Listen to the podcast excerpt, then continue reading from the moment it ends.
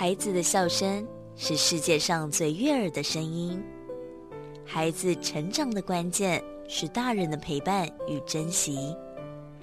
爱在古若斯节目由社团法人花莲县古若斯全人关怀协会制作，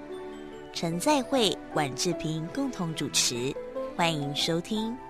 以爱与关怀，让每一个孩子在光明与希望中成长。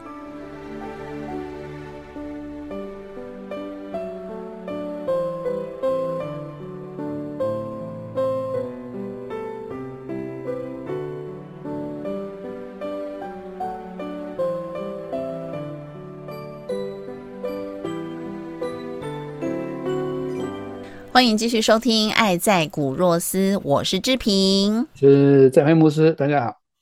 今天呢，我们的主题啊，继续跟大家聊聊 SDGs 二零三零永续发展目标。那他在这当中的第四项目标就是优质教育。好，听起来这四个很简单。然后我自己也觉得啦，我们好像我啦，哦，应该就是在所谓的优质教育下成长的。那我对优质教育的认识就是啊，反正我就有上这个九年国民教育嘛，然后又好好的考试，又一直上来，那感觉上都不错哦。但其实呢，已经对很多人来说啊是奢侈的。因为有很多的小孩呢，其实他们是没有办法念书，甚至呢，他可能有去有去上学没有错，可是他不能好好的上学，他可能要要帮忙很多事情。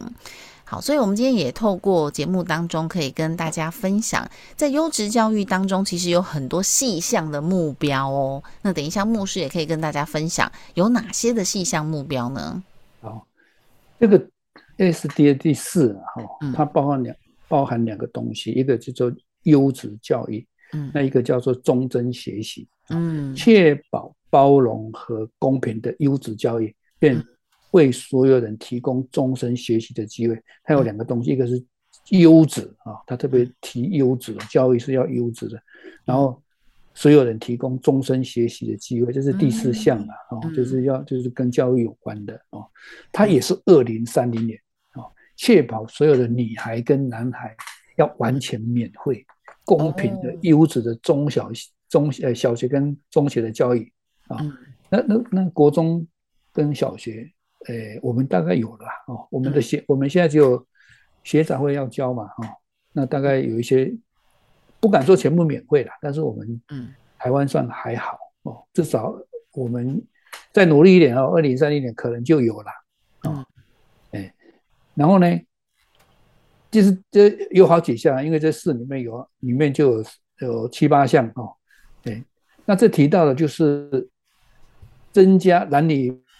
就是等于说女男童跟女童，男性跟女性啊，然后要大幅增加一些相关的技能啊，比如说呃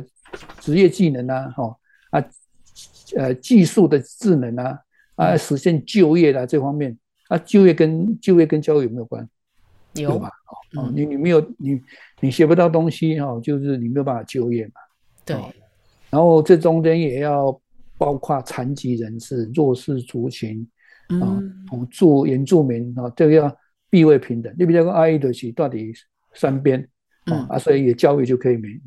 少一点不行啊，就是要平。这个也是二零三零年要做啊。那这个就想到我们刚提到提到了。我们说偏乡教育啊，我们偏乡的学校，那我们台湾有做到了吗？哦，这个就是可以去讨论了。嗯，哦，因为以前有一个政策哈，就是要把那个偏乡比较人数少的学校把它裁撤掉。嗯，啊，我觉得这个有一点问题。嗯，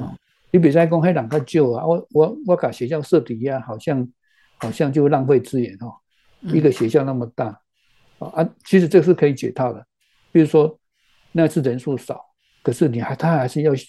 就学啊，你比如在改学校裁并啊，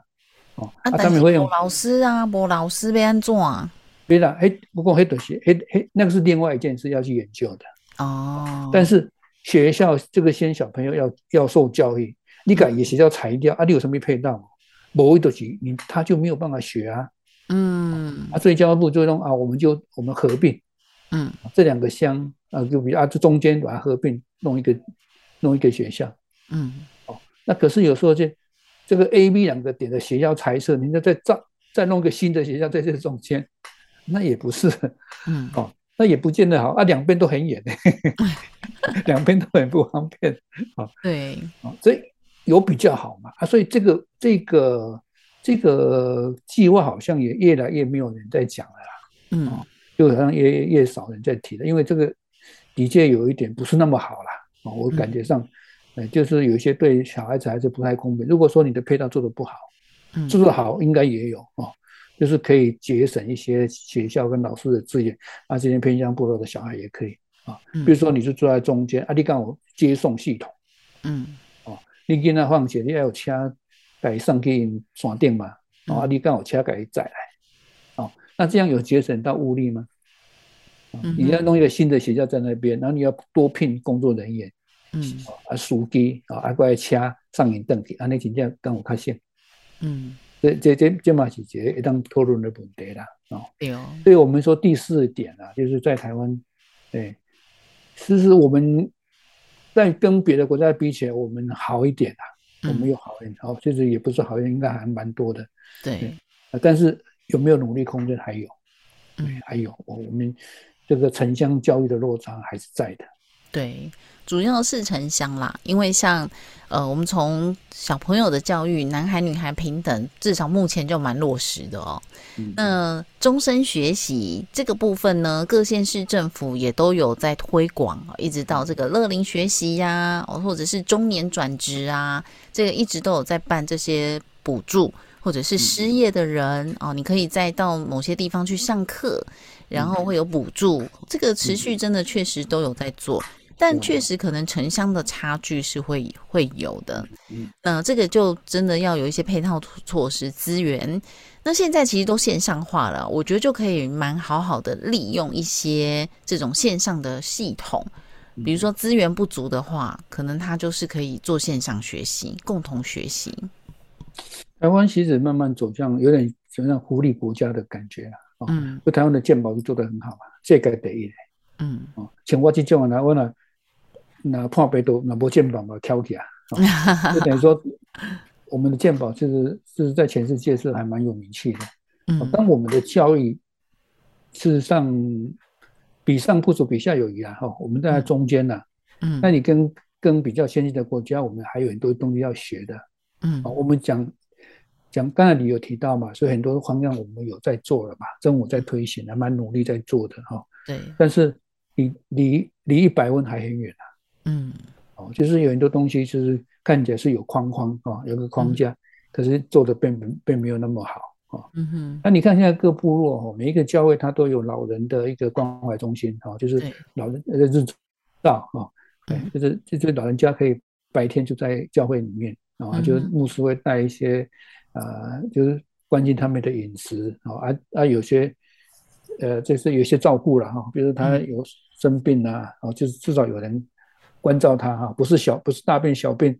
就是啊，这农急救边有人照顾嘛，六甲油啊，不高血压，给你量血血压，这个都都有在做，嗯，啊，也加入一些简单老人家可以的课程。嗯哼，有一些健康好可以动的，就跟怕加太极拳的哈，啊，有时候玩个团体游戏哈，就加卡拉 OK 这样的，啊，那有一些互动的，这这对这些七八十岁年纪大的哦，在又是在乡下的那那个老人家，有一点有一些还蛮好的教那个照顾哦，但可不可以更做的更多？事实上是可以的，嗯，可以可以再增加一点教材跟教案进去了，嗯嗯嗯。那我我常讲一件事，因为我我我们照顾的小孩都是小孩子的，所以我有时候对小孩的一些东西会比较熟一点。嗯，我我常说，嗯，现在小朋友放学之后，嗯，学校有一些我们叫夜光天使哦，嗯哼，就是都市跟山上学都有了哦，嗯，可是并没有很落实，嗯，或者并没有很落实。哦，比如说，我们都我们都可以理解吧，因为老师在学校上课，他有时候七八点就到学校了呢。嗯，哦，但是忙忙忙到五点，他好不容易下班了。嗯，那你又又又又来一个什么夜光天使，他又要陪孩子，特别是导师，也要背个六点瓜、五点瓜，哦，然后呢回去还要去接小孩，然后回去还要煮饭给老公吃，哇，太累了，太累了，哈，嗯，所以所以就这个机制有时候就会觉得有点卡卡的，嗯，那你又没有办法借助外面的机构进入学校，哦，有很多的规定啊。就是我们说，我们有一些职工要去陪伴啊，阿弟刚好老师也租给我的去啊，嗯，我们就进不去嘛，哦，嗯，不是每一个机构都可以协助了，嗯，那这个东西就是政策的问题，就是其实是可有机会去解它。的，嗯，但是在最重要的是，我们还提提到教育嘛，哦，嗯，怎么样让这些比较比较弱势的小孩，哦。他们资源比较少，他们在学习的触角没有那么多，哦，他们有没有办法跟上读书的孩子？对，所以我来分享一个案例哦，就是在国外国际上有很多人做，台湾现在呢也有很多的企业在开始啊，叫做 SDGs 永续阅读。那这个永续阅读的活动呢，是从北欧的挪威开始的，嗯，啊，他们就是接力读书。那其实从北欧，然后到非洲哦，再到南美洲，到我们亚洲国家，印度啊、韩国、日本，包括我们台湾，就是针对小朋友，让他们念念书就对了，课外阅读。只是说这个读书的活动的书都是跟永续经营环境有关。那透过一些绘本啦、儿童故事啊这些，然后按就是把故事埋在里面。那呃这些。永续阅读怎么做呢？就是到各地哦，去成立自己的国家的图书俱乐部。比如说，我们可能就可以在花莲的部落就成立一个读书俱乐部。那时间一到了，可能每个月或三个月，我们就带小朋友一起读书。那小朋友读书，他可能要好玩嘛？那我们可以用这种演话剧的方式，嗯。找这种舞台剧的人啊，演话剧、演戏，演出这个故事书的内容，然后先演完，然后再导读，带小朋友一起来认识这个绘本。那比较大的小朋友，比较大的青少年，就可以让他们自己来选读。那成立这个呃读书俱乐部呢，也可以让小朋友读完之后啊，让他们写心得啦，或是小朋友们自己也也演戏，透过话剧演出来。那或者是他们可以分享。呃，这个写的读书心得或拍影片都可以。那像台湾就真的有一些呃出版社啦，或是文教基金会啦，他们就在办这个呃儿童阅读的永续发展，有捐书，然后做很多很多相关的事情。那我就觉得这个也还还蛮好的，也是教育的一部分，然后也可以把不同的知识与资讯啊带到不同的角落去。这个真的很好啊，哦，因为它一个新的课程 S D A G S，这个以前在我们课纲里面是找不到的。对，那其实不是没有了，因为公民与道德，里面就其实接触到的层面，其实跟 S D S 其实有有一些东西是相通的。对，啊，那我们只是把这个课程再活化，然后跟国际去对接轨，我们把 S D S 这一个东西把它变成各种不同的教材，从指标一到十七。把它每一个指指标指向，把它把它切分出来，然后，变成每一堂课，那变成有趣，然后小朋友能接受，又落实到生活上面的一些课程啊，嗯，这个这个真的是非常好的一个工作。对，甚至呢，但是我们回想起来了，嗯，把它想起来，这个是一个非常庞大的工作，是，嗯，不太容易了。就是第一个哈，教案，第二个教的人。第三个是最难的合作，合作是最难的。对，嗯，所以就有人开出这个阅读的书单，那我自己就蛮有兴趣的，慢慢来收集这个永续相关的十七本书单。是啊，这个这个我很有兴趣啊，这个把它把它把它解析哈，然后再把它。请一些专专业人，把它变成非常容易懂的，那就是小朋友的。然后分门别别的啊，在课堂里面去做，比如用故事啊，用一绘本啊，用演化剧的，用什么方式都可以，让让这些孩子那个概念里面深根蒂固。嗯，对环境、对社会的的概念，让他他们在潜意识里面都有这个受到这个教育。对，嗯。所以其实啊，在座的企业很多，像各种不同的企业，当然呃，城市的资源比较多哦，所以像现在呢，都尽量从嗯比较多学生的地方开始给他们这十七项指标的概念，教育从小开始嘛，好，所以现在就很多这种自然学校，比如说学校就没有过多的这个垃圾，或者是在课程当中呢，会带小朋友用互动的方式，或是创作手作的方式。那甚至呢，有一些学校的设计是，呃，请同学一起来设计，就是他这个学校的空间设计，教室没有一定的大小，配置也都不一样。那就是鼓励同学上课呢，不一定要在教室里面，可以在这个外面啦，或者在学校里面自己有动物园，学校里面自己有菜园，就不是让学生就只是坐在椅子上，然后念那个念书文字，这些也是有。但是开始慢慢降低，让学生呢透过不同的方式来学习。那我觉得这个也蛮有趣的。对啊，这个就是就是我们现在教育慢慢有在转变了。嗯，我记得现在科技时代，我们有一些观念有有在改。嗯，以以前我们都认为说啊，我的我的读册都是爱考大学啊，对哦，考大学都爱考研究所，研究所爱考博士。啊，最好的工作就是公务人员哈，我们去考个特考啊，或者工作就稳定了。所以每个都背背背，踏踏踏哈，哎，按照这样就是我的未来，嗯，哦，但现在我们我们慢慢在改了，我觉得我们开始关心到社会层面啊，环境层面，人与人之间的关系，嗯，心内心的关系，互动的关系，嗯，就慢慢去冲淡那些以前那个考试主义的那个教育，我觉得。这个这个真是教育是百年百年要要建立的事情。对，真的，而且一直追不上，因为像我们自己这边课纲也要改，然后呃这些科技的进步，很多东西都在调整。我觉得未来啊，其实可能真的会不用到学校去上课，大家就会在家上课，然后每个人都一台平板，以后也可能就运用 AI 人工智慧。搞不好以后真的老师会越来越少，因为现在很多的工作会被取代哦。像呃前几天呢，我在做一个节目的时候就有聊到，呃电视主播这个工作可能就会被取代，因为虚拟世界嘛，元宇宙，所以以后这个主播呢就是虚拟的，要多帅有多帅，要多美有多美。那我们只要人工把这个新闻的稿子输入进去，然后声音也可以设计哦，也可以有表情，然后他就坐在那里。现在为您播报新闻，然后它就可以变身出来。所以未来有很多课纲，有很多的学程，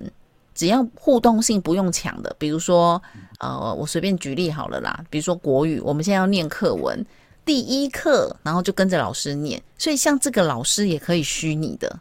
然后你只要设计几分要下课要做什么互动，你只要设计给这个 AI 机器人，然后他就可以带学生上课。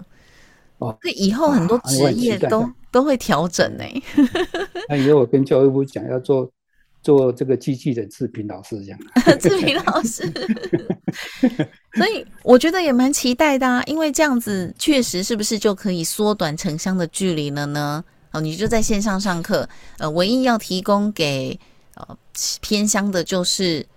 稳定的网络资源，还有三 C 的设备，这个就是要提供的。那他们就可以跟城市的小孩一起共同学习了，而且不只是小孩，各个年龄层的人都可以共同学习，有没有很棒？没错，但是科技的问题哦，嗯，设备的问题其实是可以解决的。嗯，但但是因为我们我们现在很多人在讨论这个，比如说三 D 时代来临了哦，嗯，人跟人的接触变少。哦，就我们从都从网络看到你嘛。现在我现在没有办法去台北，但是我可以看到你啊。嗯，那以后他们都全部都期待，因为我就不会看到你，我就在电视上看到你。这个有，